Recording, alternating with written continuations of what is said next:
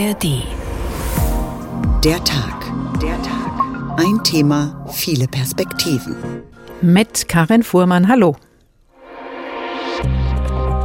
Das Internet ist hier praktisch nicht gegeben. Maximal 2,2, 2,3 Mbit. Ich höre die Leute am Telefon und mich hört keiner mehr. Ist öfters bei Regenwetter so. Und das ist halt gerade für einen Betrieb einfach schädlich. Der Breitbandausbau in Deutschland läuft ohne erkennbaren Sinn und Verstand. 5G ist für uns da wirklich ein ganz wichtiger Taktgeber. Die Industrie ist bereit, den Glasfaserausbau jetzt im Rahmen der Programme schnellstmöglich abzuschließen. Auf dieser ganzen Grundlage sind momentan 99,9 Prozent Prozent aller staatlichen Dienstleistungen online. Von der Beantragung eines Bewohnerparkausweises über die Beantragung von Briefwahlunterlagen bis hin zum Förderantrag von Zisternen. Und ich finde das total gut, es funktioniert wenn es funktioniert. Vielleicht kennen Sie das ja aber auch, wenn Sie in Hessen unterwegs sind.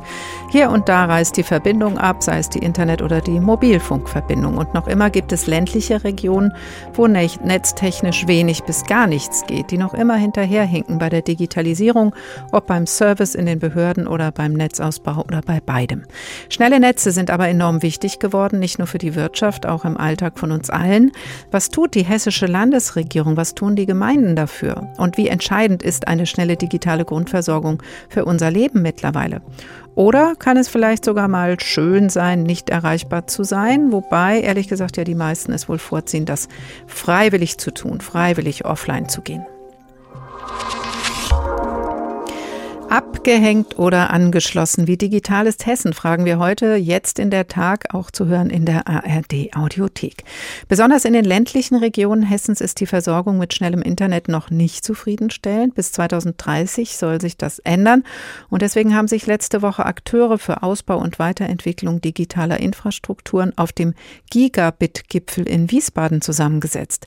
CEOs der Telefonanbieter, Vertreter und Vertreterinnen der Politik und Antennenbaufirmen alle Beteiligten waren vertreten. Das Ziel, eine bessere Vernetzung erstmal untereinander als Voraussetzung für den schnelleren Ausbau besserer Netze. Denn die Ziele, die die Politik vorgegeben hat, sind ehrgeizig. Andreas Meyer-Feist berichtet. Der Ausbau von Glasfaser und 5G-Mobilfunk soll beschleunigt werden, trotz oft langwieriger Genehmigungsverfahren. Das kündigte Hessens Digitalministerin Christina Sinemus an. Um das zu erreichen, soll die Bürokratie entschlackt werden. Anstatt sich jahrelang hin und her zu schreiben, sollen sich Behörden und Unternehmen am runden Tisch zusammensetzen. Gemeinsam könne man dann auch heikle Probleme schneller lösen. Zum Beispiel, wenn der Naturschutz neuen Telekom-Anlagen im Weg steht. Am Ende des Tages wollen wir natürlich besser bestmöglich, schnellstmögliche Erreichbarkeit und Ausbau der Infrastruktur. Und 5G ist für uns da wirklich ein ganz wichtiger Taktgeber. Dafür brauche man noch mehr Masten in engeren Abständen, sagt die Branche. In den Städten sind das zunehmend auch Straßenlaternen. Dafür könnten die Kommunen Nutzungsgebühren verlangen. Die Landrätin des Werra-Meißner-Kreises Nicole Ratgeber fordert, nicht nur in den Städten müsse der Ausbau zügig vorangehen. Auch da, wo weniger los sei, sei die Netzqualität schon heute besser als ihr Ruf, nur hätten viele Leute gerade da die höchsten Erwartungen an die Qualität. Ich kann nicht in jedem Wald jeden kleinen weißen Fleck, den ich vielleicht noch habe, erschließen, auch wenn ich wunderbare Premium-Wanderwege habe, die eine App haben und wo der Nutzer im Wald steht und sagt, jetzt komme ich aber mit der App nicht mehr weiter. Transportmedium Nummer eins werde aber die Glasfaser sein, sagen die Branchenvertreter.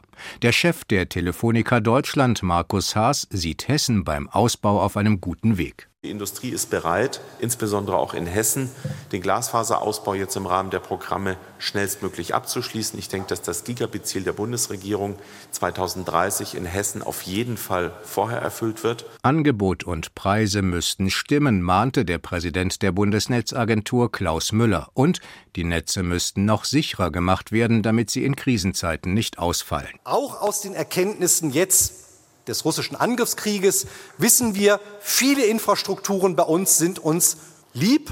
Und ich glaube, sie müssen uns auch, was Risikoabsicherung angeht, auch ein wenig teuer sein. Der Gigabit-Gipfel zeigt, inzwischen wird auch da gebaut, wo es wenig zu verdienen gibt. Das sei noch vor einem Jahrzehnt anders gewesen, erinnert sich die Geschäftsführerin der Breitband Main-Kinzig GmbH Simone Roth. Es gab damals ein sogenanntes Marktversagen. Es hatte keiner Interesse, bis in die ländlichen Regionen hier zu gehen im Main-Kinzig-Kreis. Und der Kreis ist sehr ländlich geprägt. Und da ist entschieden worden von Kreisseite aus, wir nehmen das selbst in die Hand. Es wird keiner benachteiligt, jeder kriegt das Gleiche und jeder kriegt einen flächendeckenden Ausbau. Am Ende habe die Politik die Weichen neu gestellt mit einem ausgeklügelten Förderprogramm. 50 Prozent Bund und 40 Prozent Land. Und nur so kann es gehen, wenn jeder seinen Teil zu beiträgt und die 10 Prozent Eigenanteil des Main-Kinzig-Kreises. Die Opposition im Landtag kritisiert den Gigabit-Gipfel und die Ausbaugeschwindigkeit. Der SPD-Digitalexperte Bijan Kaffenberger spricht von gerade einmal 12 Prozent der Haushalte in Hessen, die mit echter Glasfaser versorgt seien. Die Landesregierung habe viel zu lange auf alte Leitungen gesetzt. Und die bringen eben nur in der Downloadgeschwindigkeit ein Gigabit. Tatsächlich kommt es aber heute auf ganz andere Sachen an. Auf Upload, viele Sachen sind in der Cloud, aber auch auf Latenz, wenn es um Spiele beispielsweise oder andere Echtzeitanwendungen geht. Und da müssen wir hin und da ist wirklich nur Glasfaser der Goldstandard und das, was wir brauchen. Andere Bundesländer würden hier schon viel weiter sein, kritisiert die SPD. Sebastian Stang, SPD, ist Bürgermeister von Grebenhain. Herr Stang, wir haben gerade gemeinsam gehört, mit Glasfaser und 5G Mobilfunk soll es vorangehen in Hessen. Guten Tag und gleich die erste Frage. Alle an einen Tisch wie bei dem diesjährigen Gigabit-Gipfel. Ist das der Königsweg, um die Digitalisierung zu beschleunigen? Das ist einer von vielen Wegen und auch einer der wichtigsten, denke ich, dass Anbieter und Politik an einen Tisch kommen und äh, über die Herausforderungen halt eben sprechen, wie man besser zusammenarbeiten kann. Dann schauen wir mal in Ihre Gemeinde. Vor drei Jahren sah es ja in Ihrer Gemeinde in Grebenheim noch nicht so gut aus mit dem schnellen Netz in allen Ortsteilen. Das war besonders bitter, als natürlich wegen Corona viele Homeoffice hatten, Homeschooling und natürlich auf eine gute Netzverbindung angewiesen waren. Wie ist die Situation mittlerweile?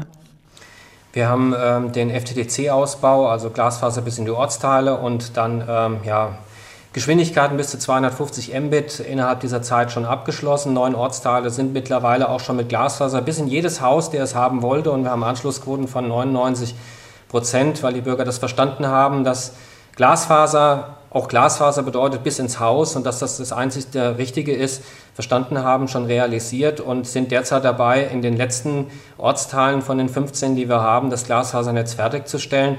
Sind da ganz zuversichtlich, dass Ende diesen Jahres spätestens Anfang nächsten Jahres alle Häuser in der Großgemeinde, die es haben wollten, auch Glasfaser bis ins mhm. Haus haben.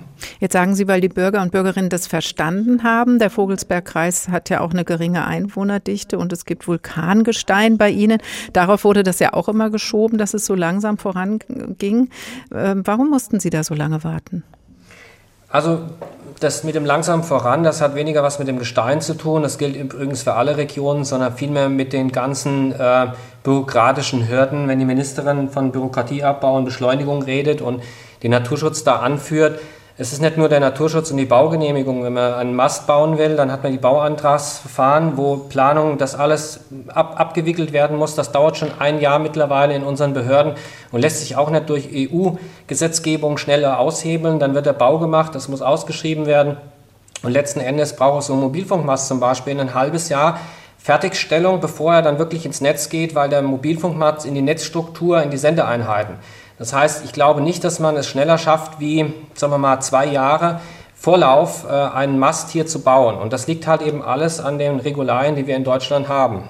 Was hat das denn für Folgen oder hatte es bei Ihnen in Grebenhain, wenn es nicht so schnell voranging? Haben Sie das gespürt, dass Unternehmen zum Beispiel gesagt haben, Mensch, wo können wir nicht arbeiten oder Leute nicht zu Ihnen gezogen sind oder vielleicht sogar weggezogen?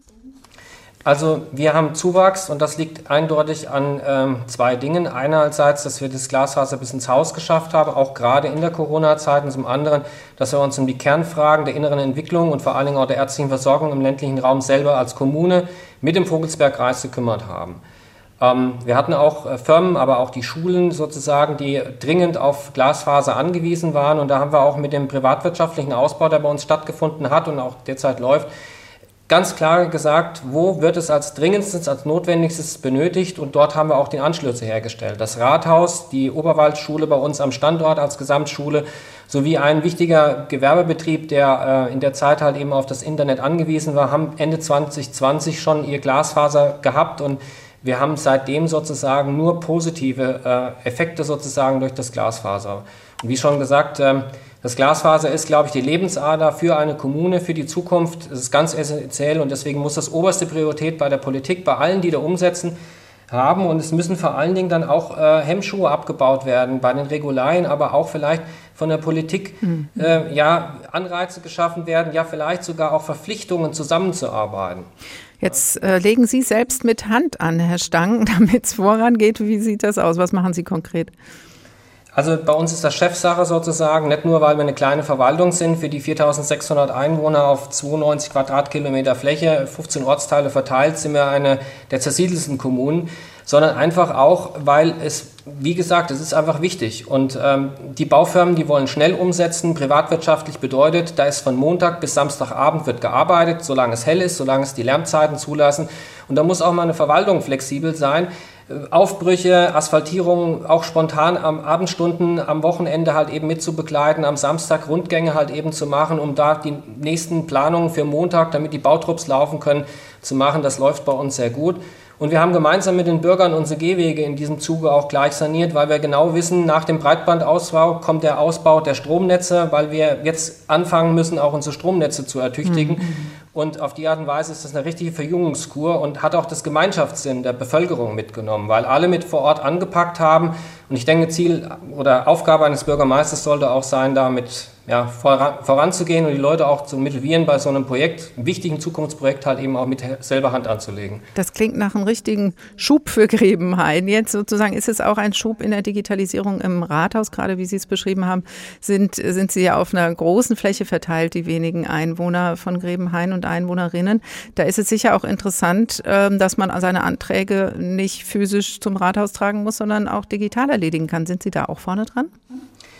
Also ähm, wir haben schon ähm, seit über sechs, sieben Jahren gewisse Dinge sozusagen ähm, online auf der Homepage, wo Dinge beantragt werden können, wo die äh, Leute ihre äh, Daten eingeben können, wo kein direkter Nachweis erstmal sozusagen für die Antragstellung not notwendig ist. Zum Beispiel auch die Wasserzähler, die äh, werden bei uns sozusagen selber von den Bürgern eingegeben äh, und wir können das dann hier mit dem eigenen System auswerten und dann auch der Finanzsoftware übergeben. Ähm, woran es momentan mangelt, ist letzten Endes die Legitimierung der, äh, ja, und Schulung auch der Bürgerinnen und Bürger. Das ist aber hessenweit so, damit der Bürger auch wirklich Dinge, wo er sich legitimieren muss, im Internet vollständig erledigen kann. Momentan ist äh, die Digitalisierung der Rathäuser sozusagen darauf abgestellt, äh, zunächst einmal die Daten aufzunehmen und sobald eine Legitimation notwendig ist, muss der Bürger oder die Bürgerin halt eben nach wie vor noch ins Rathaus. Mhm. Ja. Weil es ja auch sicher sein soll, was da passiert. Das darf man nicht aus den Augen verlieren, werden wir auch im weiteren Verlauf der Sendung nochmal ansprechen. Wir haben eine Frage, die wir durch die Sendung ziehen. Unsere Tagfrage heißt heute, wie muss es mit der Digitalisierung laufen, damit wir alle dabei gewinnen? Ihre kurze Antwort zum Schluss. Für uns muss klar sein, das Glasfaser muss in jedes Haus kommen. Und diejenigen, die ausbauen, müssen miteinander kooperieren und zusammenarbeiten. Es kann jetzt sein, dass ein Gehweg dreimal aufgemacht wird, drei verschiedene Leitungen sozusagen äh, dort gelegt werden, privatwirtschaftlich gefördert. Und am Ende des Tages wegen Förderregularen zum Beispiel ein Breitbandanbieter Trasse oder Leerrohre, die da schon drin liegen, nicht nutzen kann, weil dort Förderregularien dagegen stehen. Ähm, das muss einfach für uns äh, äh, klar sein, dass wenn wir Digitalisierung denken, die Digitalisierung sozusagen nicht wieder in Papierform am Drucker enden darf, sondern es muss letzten Endes auch im Rathaus dann möglich sein. Und da müssen alle Bürger mitgenommen werden. Und dass sie sich am PC legitimieren können und dass das Rathaus auch über Software, über Anwendungen verfügt, die auch die Weiterverarbeitung bis hin in die Finanzsoftware, die Bescheiderstellung halt eben ermöglicht. Da ist noch viel zu tun und Vielleicht sollte man sich da mhm. auch erstmal auf die Kernaufgaben äh, der Kommune halt eben konzentrieren und auf die Kernanwendung. Die Perspektive einer kleinen Gemeinde mit Sebastian Stang, dem Bürgermeister von Grebenhain, SPD. Vielen Dank. Von anderen Gemeinden hören wir noch später hier in der Sendung. Abgehängt oder angeschlossen wie Digitales Hessen. Sie hören der Tag. Auf eine gute Verbindung kommt es an. Das ist in Hessen so wichtig wie in der Mäusestadt Katzelbach, in der der Mäusesheriff Jibby Brown auftaucht und seine Geschichten aus dem wilden Westen erzählt. Auch die von den Schwierigkeiten beim Telefonieren, in diesem Falle mit Verantwortlichen. Hallo? Sheriff Yippie Brown am Apparat. Wer ist dort? Hallo? Sheriff Yippie Brown? Hier ist die Regierung. Der Präsident will Sie sprechen. Augenblick, ich verbinde weiter zur Oberregierung. Hallo? Präsident? Hier ist die Oberregierung. Ich verbinde weiter zur obersten Regierung. Hallo? Hier Sheriff Yippie Brown. Hier oberste Regierungsstelle. Gedulden Sie sich einen Moment. Ich verbinde Sie weiter zur Oberhauptregierung. Hallo, Präsident. Hier ist die Oberhauptregierung. Ich muss Sie weiter verbinden zur allerobersten Hauptzentralregierung. Augenblick bitte. Hallo. Guten Tag. Hier ist das Sekretariat des Präsidenten Hosenfeld. Einen Augenblick, Herr Gippi Braun. Der Präsident erwartet Sie bereits. Hallo, Yippie Braun. Hier ist Ihr Präsident Hosenfeld. Nimm den schnellsten Weg, Yippie Braun. Am besten mit. Der Mäusesheriff von Janosch hat später mit einer echten technischen Verbindungspanne zu kämpfen in Zeiten analoger Telefonie, aber er weiß das Netzproblem zu handeln. Später mehr. Sie hören der Tag. Ein Hund anmelden, einen neuen Führerschein beantragen oder eine größere Mülltonne. All das bedeutet vielerorts ein Weg zum Amt, zum Rathaus, zu Bürgerbüro. Manches geht mittlerweile aber in manchen Kommunen bequem vom Sofa aus mit wenigen Klicks. Dabei liegt die Betonung auf manches. Es gibt von Fall zu Fall und von Kommune zu Kommune immer noch große Unterschiede, wie Roman Warschauer für uns herausgefunden hat. Angelegenheiten mit Ämtern ganz bequem jederzeit von zu Hause über das Internet erledigen, das ist für viele Hessen eine gute Sache. Dieses äh, Hinrennen, Parkplatz suchen ist natürlich eine wunderbare Sache, wenn man es online machen kann. Ich habe nachgeguckt, wann man den Ausweis verlängern lassen kann. Das geht leider noch nicht, ist noch nicht freigeschaltet, aber ich habe mich halt erkundigt und ich fände das gut, wenn das gehen würde, ja. Ich bin, glaube ich, einer der wenigen, der wirklich alle Services nutzt, die es da gibt. Und ich finde das total gut, es funktioniert. Seit Ende des vergangenen Jahres sollen Bund, Länder sowie Städte und Gemeinden ihre Dienstleistungen auch über das Internet anbieten. Doch die Umsetzung ist noch lange nicht abgeschlossen. Hessen liegt zwar in einem bundesweiten Vergleich auf Platz 3 hinter Bayern und Hamburg, aber auf Kreis und auf kommunaler Ebene gibt es teils deutliche Unterschiede. Als eine Musterkommune gilt Eltville im Rheingau. Rund 60 Dienstleistungen werden hier mittlerweile digital angeboten. Von der Beantragung eines Bewohnerparkausweises über die Beantragung von Briefwahlunterlagen bis hin zum Förderantrag von Zisternen. Sagt Jasmin Herborn. Sie ist die Digitalisierungsbeauftragte der Stadt Eltville. Zwei Mitarbeiter kümmern sich um die Umsetzung. Auch andere Städte und Gemeinden im Kreis profitieren davon. Im nächsten Schritt soll auch die eigentliche Bearbeitung etwa von Anträgen im Hintergrund voll digitalisiert werden. Das heißt, dass wir hier medienbruchfrei arbeiten und somit die Daten, die die Bürgerinnen und Bürger direkt in das System eingeben, auch weiter nutzen können. Das reduziert Bearbeitungszeiten, wovon natürlich die Bürgerinnen und Bürger auch unmittelbar wieder profitieren. Doch nicht alle Kommunen sind so weit wie Eltville. Vor allem für kleine Gemeinden kann die Digitalisierung eine Herausforderung sein. Das weiß man auch im hessischen Digitalministerium. Ministerin Christina Sinemus gibt zu bedenken, dass 80 bis 90 Prozent der Kommunen in Hessen weniger als 15.000 Einwohner haben. Deswegen will man sie unterstützen. Dazu stellt das Digitalministerium beispielsweise die Plattform Civento als eine standardisierte Software allen Kommunen kostenfrei zur Verfügung. Doch auch hier müssen oft noch Anpassungen vorgenommen werden. Die Hundesteuer etwa wird im einen Ort ganz anders beantragt als in der Nachbarkommune. Da sind dann am Ende doch Experten nötig. Trotzdem, die Ministerin ist zuversichtlich, Hessen komme in der Verwaltungsdigitalisierung gut voran, sagt sie. Noch geschieht das allerdings mit unterschiedlichem Tempo. Roman Warschauer über die Möglichkeiten in Hessen digital Behördenangelegenheiten zu erledigen. Bilanz differenziert. Dr. Henriette Litter ist Politikwissenschaftlerin und Geschäftsführerin der Open Knowledge Foundation. Ein gemeinnütziger Verein ist das, der sich mit der zivilgesellschaftlichen Perspektive in der digitalen Transformation beschäftigt. Hallo, Frau Litter. Hallo, herzlichen Sie, Dank für die Einladung. Ja, sehr gerne. Schön, dass Sie Zeit für uns haben. Sie setzen sich für eine gemeinwohlorientierte und demokratiefördernde Digitalpolitik ein.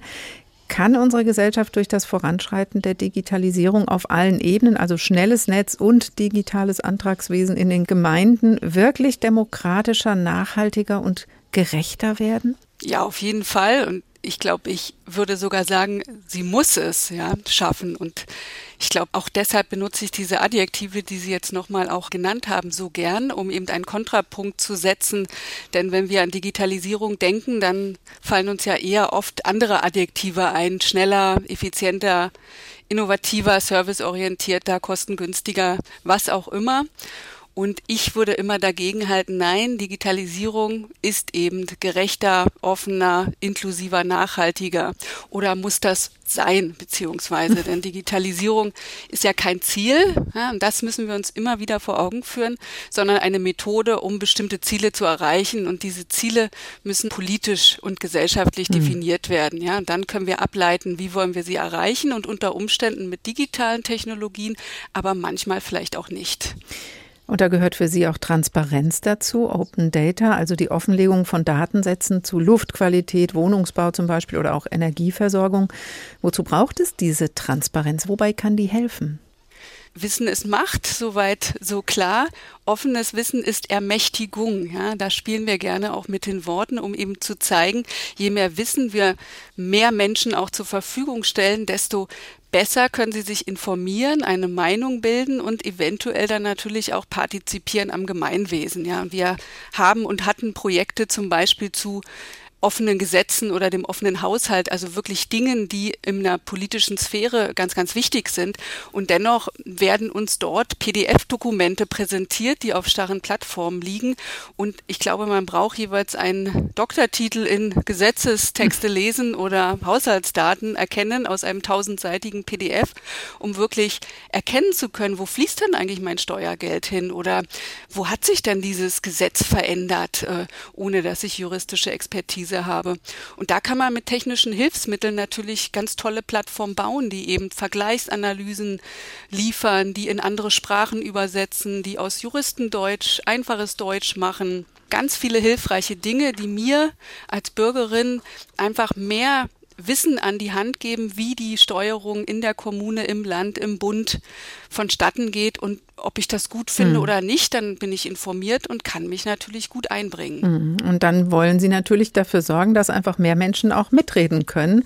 Das wollen Sie auch mit Ihrer Stiftung und haben unter anderem parlamentarische Frühstücke angeregt. Also Zivilgesellschaft trifft auf Politik. Mit was verschaffen Sie sich da Gehör?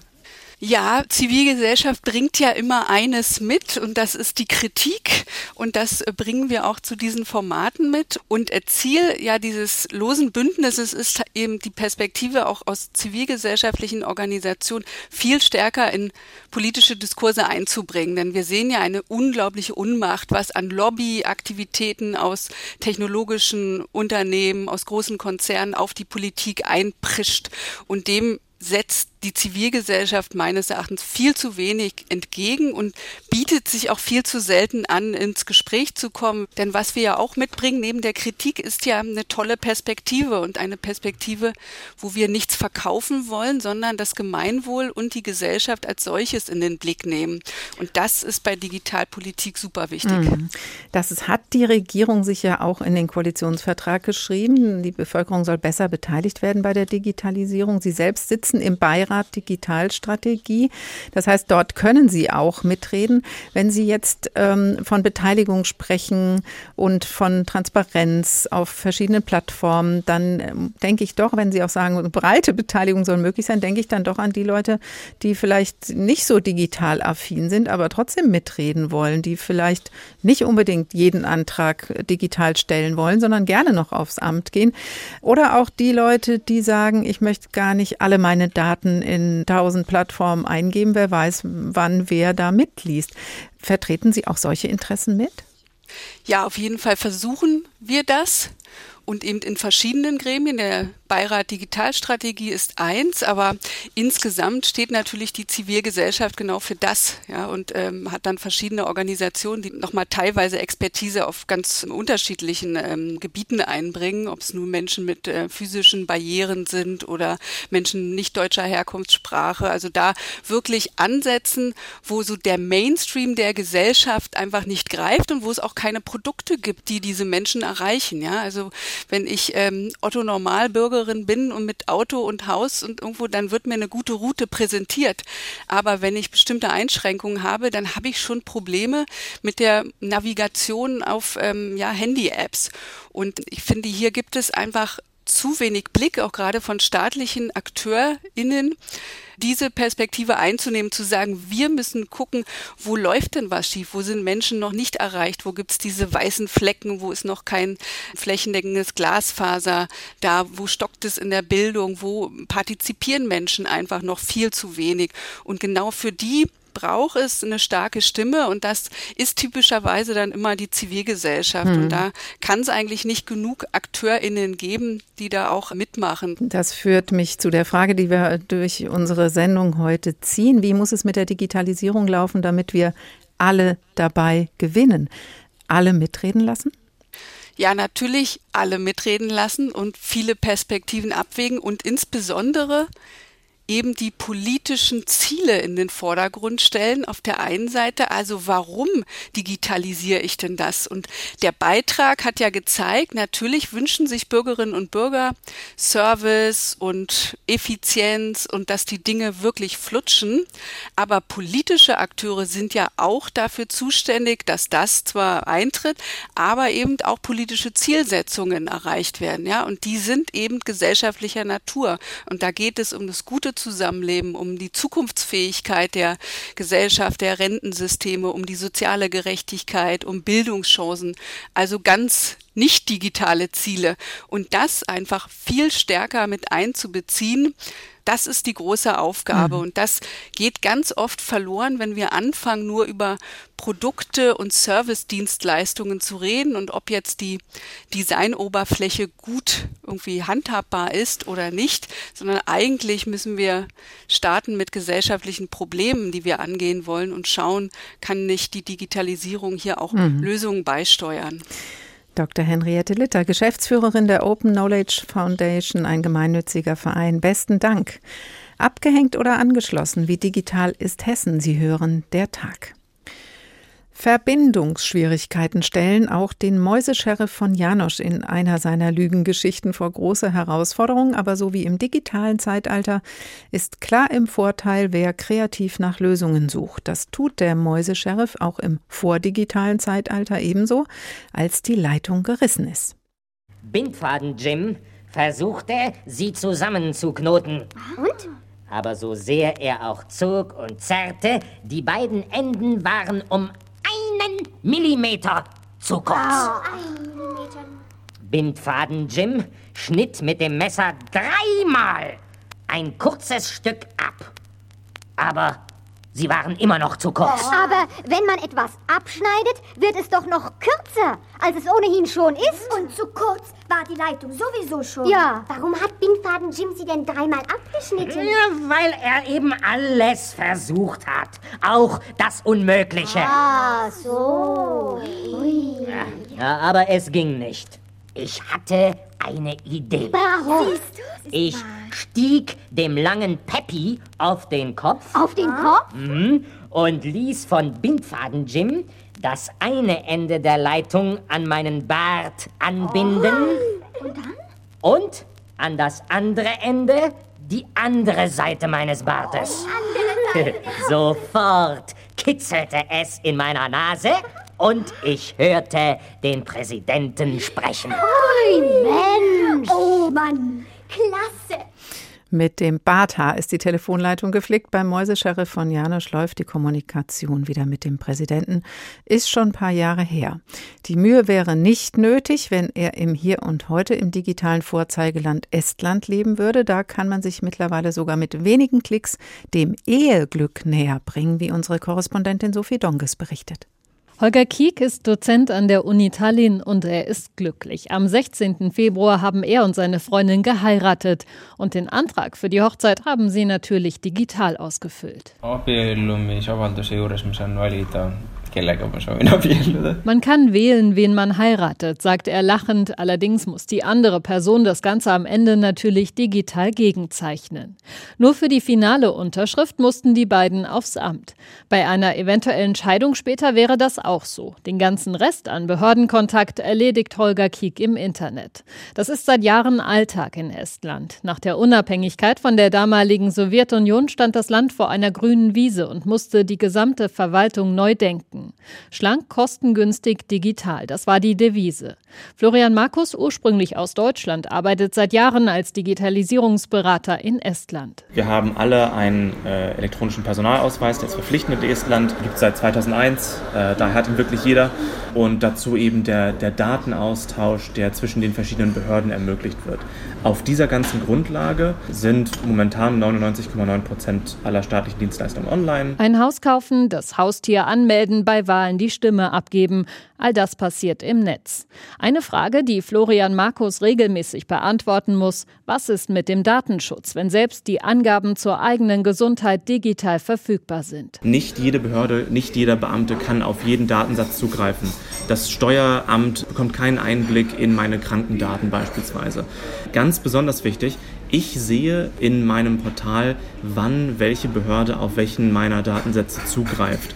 Und wir hatten in Estland in der Vergangenheit schon Fälle, wo ähm, als Resultat eines solchen Zugriffs äh, Ärzte oder Polizisten ihre Lizenzen, ihre Jobs verloren haben. Die ersten digitalen Dienstleistungen gab es 1999. Die Systeme kommen teilweise in die Jahre. An manchen Stellen fehlen Updates. Hier müsste der Staat mehr investieren, so Florian Markus und auch andere Digitalisierungsexperten in Estland. Ansonsten kann das kleine baltische Land nicht nur mit einer digitalen Verwaltung glänzen, sondern auch mit einer enormen Kompetenz in Sachen Cybersecurity. Laut einer Studie gilt das Land als drittbestes der Welt und ist auch das Zuhause des Cybersecurity-Zentrums der NATO. Vor Angriffen geschützt ist Estland deshalb nicht und seit Ausbruch des Krieges nehmen sie stark zu, bislang allerdings ohne nennenswerte Auswirkungen, so die zuständige Behörde. Florian Markus hat eine Weile für die estnische Regierung gearbeitet und unter anderem deutschen Delegationen das Prinzip digitaler Staat näher gebracht. Wenn er die Deutschen fragt, warum sie Digitalisierung wichtig finden, dann habe er oft diese Antwort bekommen. Die Antwort lautet meistens, ja, Digitalisierung ist die Zukunft. Das bedeutet, es besteht in Deutschland nicht wirklich ein, ein, ein Punkt, eine, ein, ein Painpoint, wo die Regierung sagt, das ärgert uns und das müssen wir ändern. Der Staat hat zu viel Geld, als dass es ihm schaden würde, als dass er es merken würde, wie ineffizient und ineffektiv die deutsche Bürokratie ist. Für den glücklich verheirateten Holger Kiek gibt es allerdings auch Grenzen der Digitalisierung. Für einen der schönsten Tage im Leben, die Hochzeit, auch mal auf ein Amt gehen zu müssen, das stört ihn nicht. Wenn die endgültige Unterschrift auch digital wäre, dann hätte man ein komisches Gefühl, einfach im Internet geklickt zu haben. Das wäre merkwürdig. Sophie Donges über ein Land, wo alle hinschauen, wenn es um Digitalisierung geht. Fortschrittlich in digitaler Technik im Alltag und mit schnellen Datenverbindungen läuft es in Estland auch. Diesen Podcast finden Sie auch in der ARD Audiothek. Der Tag, ein Thema, viele Perspektiven. Jetzt die eines Unternehmens in Hessen. Steffen Link ist Betriebsleiter von Polymar, ein Familienunternehmen mit Sitz in Kassel, das mobile Energiesysteme weltweit anbietet, entwirft und aufbaut und dabei natürlich auf ein eine gute Netz oder ja auf eine gute Netzverbindung zurückgreifen muss. Guten Tag, Herr Link. Hallo. Estland, was wir gerade gehört haben, ist das ein Traum aus Unternehmenssicht? Ja, das wäre der absolute Traum. ähm, auch wenn es in unserem Bereich ähm, oftmals ähm, ja ein bisschen so ein zweischneidiges Schwert ist, ähm, da wir ja Anlagen bauen, die der kritischen Infrastruktur dienen. Und dort ist nicht immer gern gesehen ist, dass solche Anlagen am Netz sind. Einfach, ähm, wie ja auch Estland befürchtet, dass es dann immer mehr zu Cyberattacken kommt. Hm. Ähm, erzählen, Sie uns, ja, erzählen Sie uns vielleicht noch mal kurz, welche Anlagen das so sind. Was ja, bauen Sie gerade? Wir bauen mobile und stationäre Anlagen, primär mobil, also alles, was irgendwie Strom irgendwo hinbringt. Ich meine, wir haben es vor knapp zwei Jahren erlebt, wenn in einer ganzen Region aufgrund einer Katastrophe ähm, sämtliche Infrastruktur wegfällt, dann brauche ich Strom. Ähm, jeder macht sich mittlerweile auch mit Ausbruch des Krieges Gedanken, was ist eigentlich, wenn die Netze zusammenbrechen würden, sei es durch Cyberattack oder ähnlichem. Und wir stellen halt die Produkte dazu her. Entweder können Sie es bei uns auf Anhänger, Fahrgestell, ähnlichem bekommen oder wir bauen es Ihnen auch ein, wie in einem Krankenhaus oder ähnlichem. Also solche Notstromaggregate, dass eben auch wenn nichts mehr geht, immer noch was geht, da wo es dringend nötig ist. Wozu brauchen Sie da schnelles Internet? Also wir brauchen es natürlich einmal innerbetrieblich. Ne, ähm, wie es eben auch schon öfters erwähnt wurde, Corona hat es gezeigt, man muss umdenken, auch was die Arbeitslandschaft angeht. Ähm, da hilft es uns nicht nur, dass der Betrieb gut angeschlossen ist, sondern natürlich auch die Wohnregionen, ähm, wo die Mitarbeiter dann von dort aus arbeiten. Allerdings, wo es wir auch viel nutzen, unsere Geräte sind halt wirklich ja überall im Einsatz. Ganz oft, was der normale Bürger vielleicht gar nicht so sieht, ne, mitten im Wald ist irgendwo ein Wasserwerk. Ähm, weil eingangs zur Sendung wurde ja gesagt, ja, man muss halt nicht in jedem Wald Internet haben. Ja, aber auch wir haben Kunden, die natürlich ähm, auf die Personalstärke achten und sich nicht leisten können, während das Gerät läuft, ständig jemanden daneben stehen zu haben, sondern solche Geräte gerne auch aus der Ferne überwachen.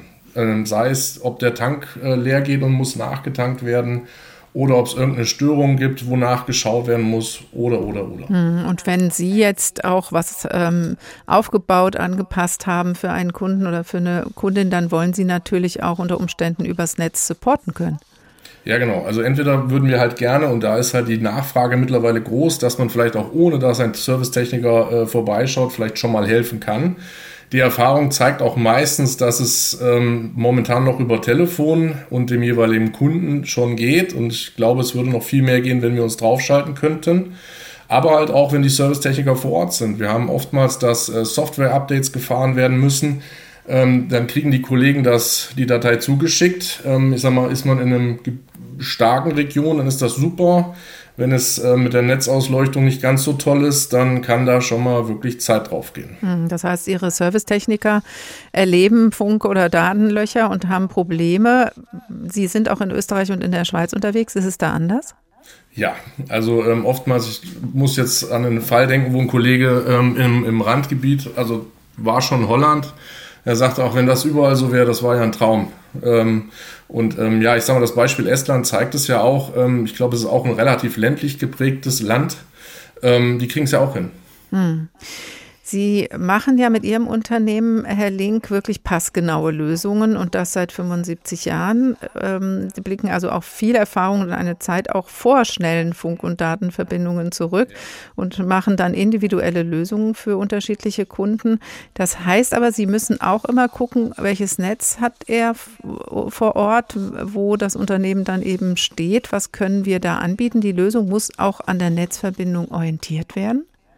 Ja, bedingt. Ähm, natürlich geht es erstmal primär um den Stromerzeuger selber, aber je nachdem, was der Kunde sich wünscht, was er nachher als Support bekommt, ähm, sei es halt so ein Support äh, über einen Online-Anschluss oder so eine Fernüberwachung, wie wir es nennen, ähm, dann ist es natürlich schon von Bedeutung, wenn das Gerät fest dort installiert wird bei den Stationsanlagen, ob das überhaupt möglich ist oder nicht. Hm, und dann müssen wir ja auch besprechen beim Stichwort Energiesysteme, ist es natürlich wichtig, dass sie auch für eine gewisse Sicherheit sorgen, eine Abwehr von Hackerangriffen zum Beispiel auch gewährleisten können. Auch dafür braucht man ein ordentliches Netz oder kann das vielleicht sogar kritisch werden, wenn die Verbindung zu gut ist?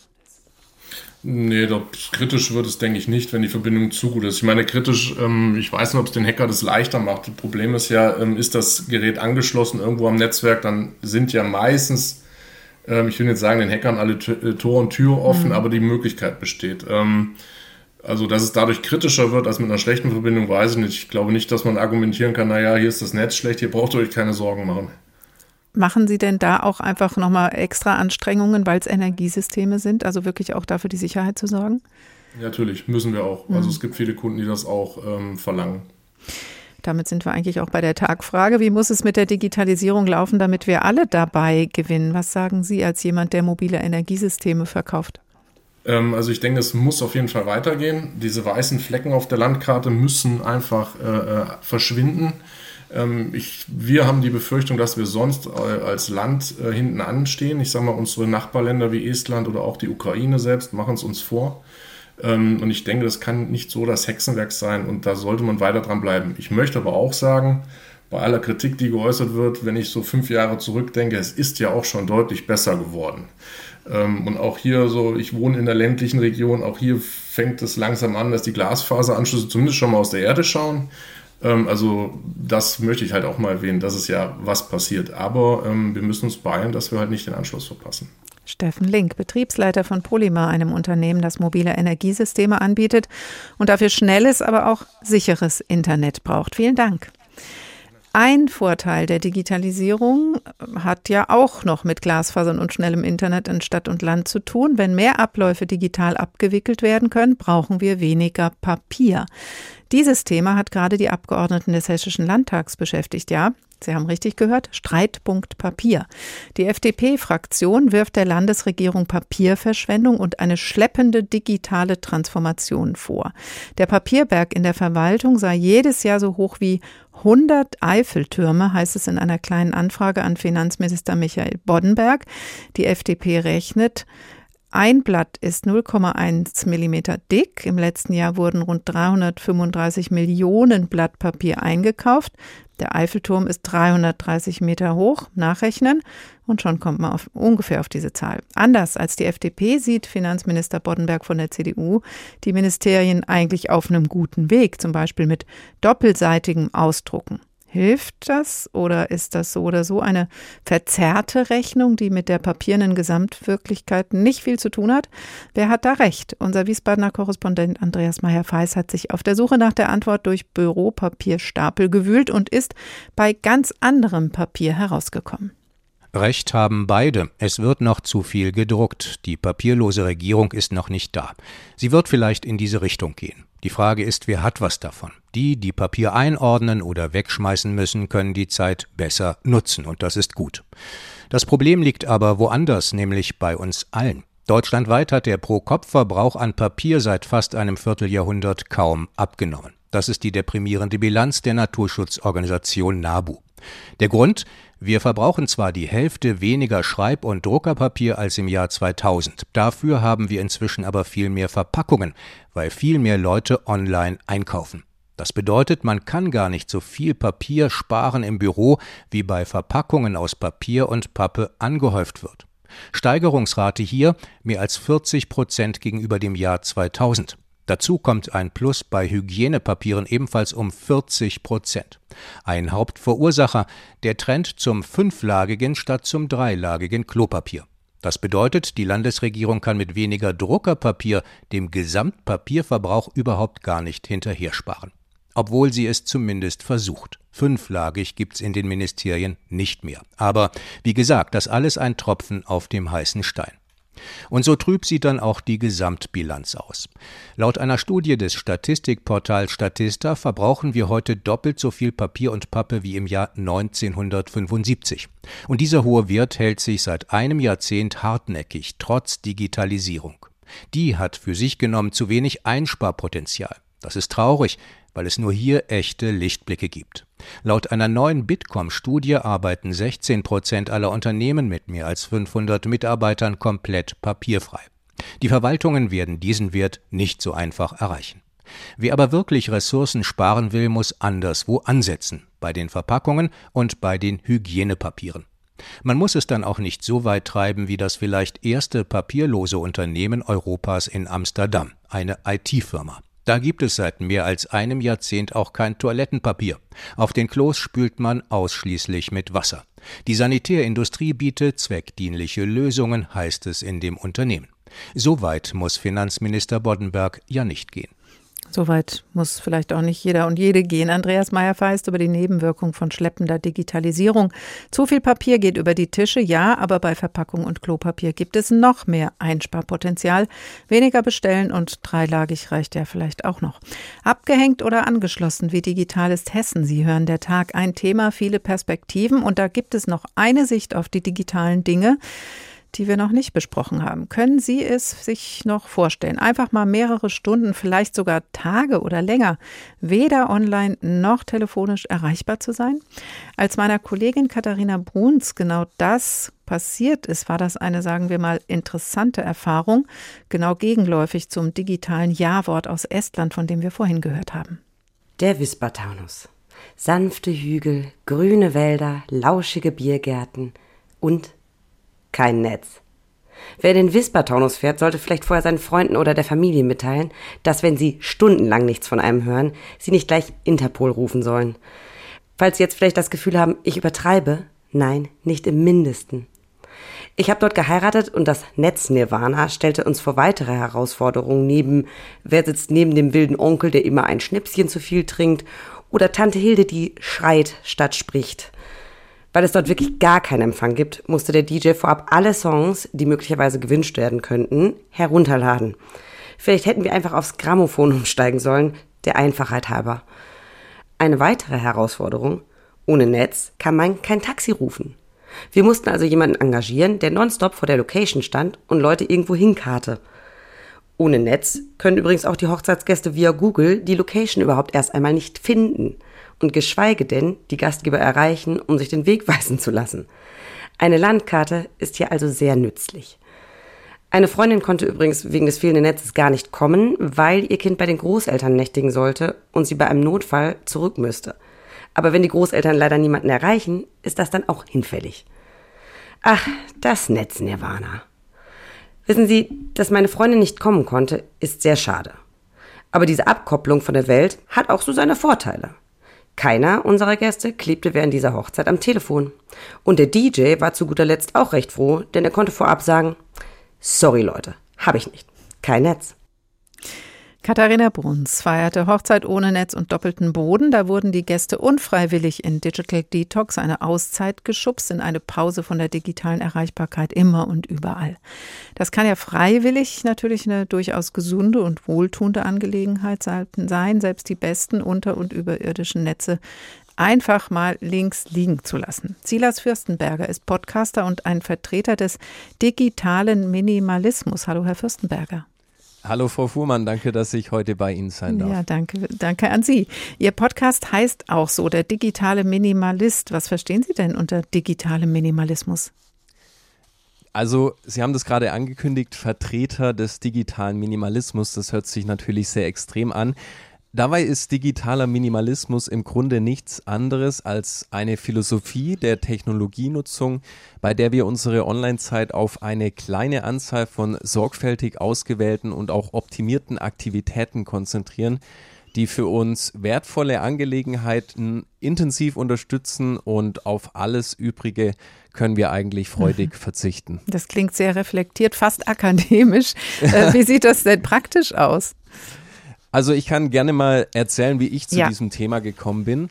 2019 war es so ein Moment, an dem ich mich total übersättigt und erschöpft gefühlt habe und es war so ein klassischer Tag, an dem ständig das Handy geklingelt hat, der E-Mail-Eingang war voll, man hangelt sich irgendwie von einem Kunden zum nächsten per Online-Meeting und das ist so der klassische Bürojob. Andere Berufsbilder erleben das vielleicht nicht so extrem. Und dann hat man endlich Feierabend und zur vermeintlichen Entspannung legt man sich mit dem Smartphone auf die Couch und konsumiert diverse Inhalte auf Social Media Plattformen oder in anderen Apps. Und dann schaut man auf die Uhr und plötzlich ist schon wieder eine Stunde vergangen. Und das war der Moment, an dem ich wusste, es muss sich was ändern. Also wenn man so diese Erschöpftheit und diese Übersättigung fühlt und sich fragt, was habe ich eigentlich gerade in diesem Moment der Entspannung, der vermeintlichen Entspannung eigentlich gemacht? Mhm. Und dann habe ich auch gesagt, jetzt ähm, muss sich was ändern. Können Sie sich selbst erklären, warum Sie dann sich, sagen wir mal, anziehen haben lassen vom Smartphone, von Social Media? Mit Social Media arbeiten Sie ja auch als selbstständiger Marketingmann. Äh, können wir vielleicht später ja. noch mal kurz drüber sprechen. Aber was hat Sie dann auch in der Freizeit so gereizt, dann genau da weiterzumachen? Also wenn ich mit Freunden und Bekannten spreche und sage, hey, ich habe zum Beispiel keine Social-Media-Apps auf meinem Smartphone, dann sagen die immer, boah, mega cool, das würde ich auch gerne machen. Also viele Menschen haben das Bedürfnis, weniger Zeit online zu verbringen. Aber die digitalen Tools und Social-Media-Plattformen haben diese Eigenheit, ein gewisses Suchtverhalten zu kultivieren Und wir haben immer so den Drang, schnell mal bei Twitter zu schauen oder die Nachrichtenseite zu aktu aktualisieren. Und daraus wird eben schnell ein nervöser Tick. Und was passiert dann?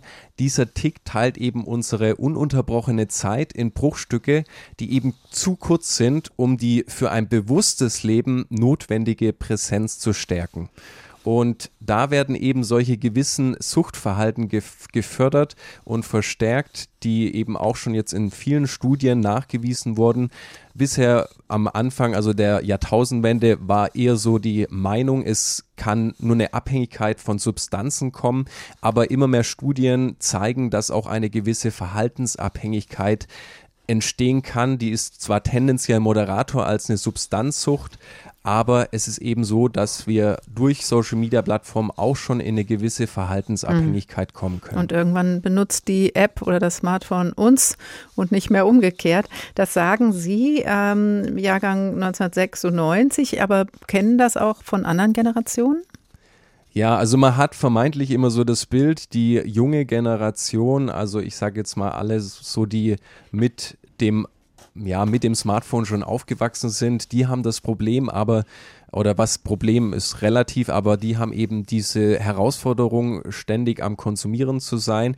Aber es ist inzwischen ein Phänomen, das durch alle Altersschichten hinweg auftritt. Klar, meine Großeltern, auf die trifft es jetzt vielleicht nicht so zu, aber wir sind alle irgendwo angemeldet inzwischen, sind auf Plattformen vertreten, sei es LinkedIn oder wir konsumieren auch einfach nur unsere Nachrichten inzwischen nicht mehr durch Printmedien, sondern zum Beispiel digital. Also es ist nichts mehr, was vom Alter abhängig mhm. ist.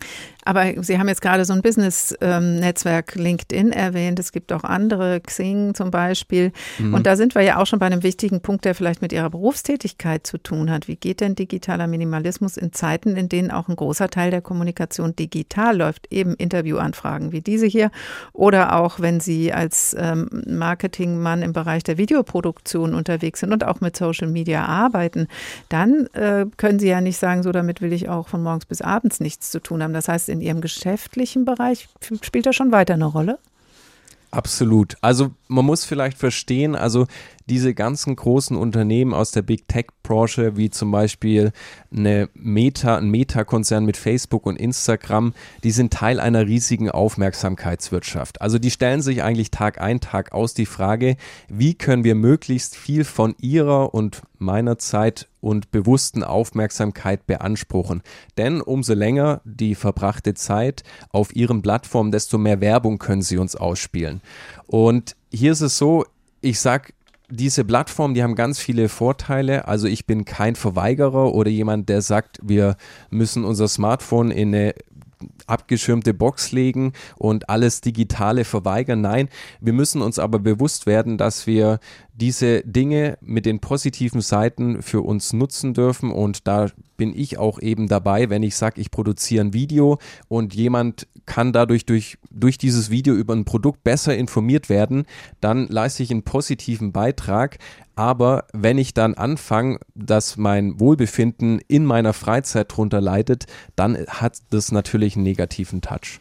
Dann drehen wir doch die Tagfrage, die Sendung, die wir durch die Sendung ziehen, heute für Sie ein bisschen anders. Sie lautet, wie muss es mit der Digitalisierung laufen, damit wir alle dabei gewinnen? Dann heißt die Frage aber für Sie jetzt, was können wir denn tun, damit die positiven Seiten überwiegen? Also die Frage, die sich jeder stellen darf, heißt, willst du ein manipulierter Konsument sein oder der Gestalter deines Lebens? Und das kann man ganz einfach mal selber bei sich umsetzen. Ich empfehle jedem mal 30 Tage wirklich Social Media zu fasten. Das ist ein wunderbares Erlebnis. Woche 1 wird ziemlich schwer, danach wird es einfacher, aber mal konsequent alle Social Media Apps zu löschen und dann wieder anfangen, bewusst sich gewisse Dinge zurückzuholen, wo man sagen kann, hey, die machen mein Leben besser. Und dann auch den Freiraum, der entsteht, wieder bewusst zu füllen. Zeit verbringen mit Menschen, mit Freunden, mit Sport, mit tollen Dingen, die unser Leben bereichern und auch einfach bewusst im Moment zu leben. Und ich würde sagen, Digitalisierung wenn heißt für mich, wenn alle Menschen zu Gestaltern ihres Lebens werden, dann gewinnen auch alle. Silas Fürstenberger, digitaler Minimalist, vielen Dank. Und das war der Tag für heute. Abgehängt oder angeschlossen, wie digital ist Hessen. Es hängt noch sehr von der Region ab, wie digital es in hessischen Städten und Gemeinden zugeht. So viel ist klar geworden in der letzten Stunde, aber der Ausbau geht voran. Freiwillig abhängen kann man sich natürlich jederzeit. Und das ist bestimmt ab und zu auch eine feine Sache und übrigens auch eine alte Weisheit. Oh oh, es wird Zeit. Ihr solltet schon mal abschalten, ja. Also ausschalten. Ihr könntet langsam ausschalten. Ja. Aber vorher abschalten, nicht? Ihr geht jetzt besser auch. Äh, ich meine, ihr schaltet jetzt besser ab. Hm? Abschalten. Kommt Ihnen bekannt vor? Peter Lustig hat früher die Löwenzahn-Sendung so beendet. Alle brauchen eben mal eine Medienpause. Ein schlauer Mensch war das. Und jetzt verabschieden auch wir uns für diese Woche. Wenn Sie sich bis Montag noch nach uns sehen, alles ist nachzuhören in der ARD Audiothek, wenn Ihr Netz das hergibt, in der Rubrik Politik und Hintergrund der Tag. Ein Thema, viele Perspektiven. Herunterladen, abonnieren geht auch. Und Sie können natürlich auch unseren Newsletter abonnieren unter hrinforadio.de. Dann haben Sie auch freitags was von uns. Im Tagteam dieser Woche waren Juliane Ort, Stefan Büchler, Nikolaus Buschlüter. Ich heiße Karin Fuhrmann und wünsche Ihnen noch einen schönen Tag.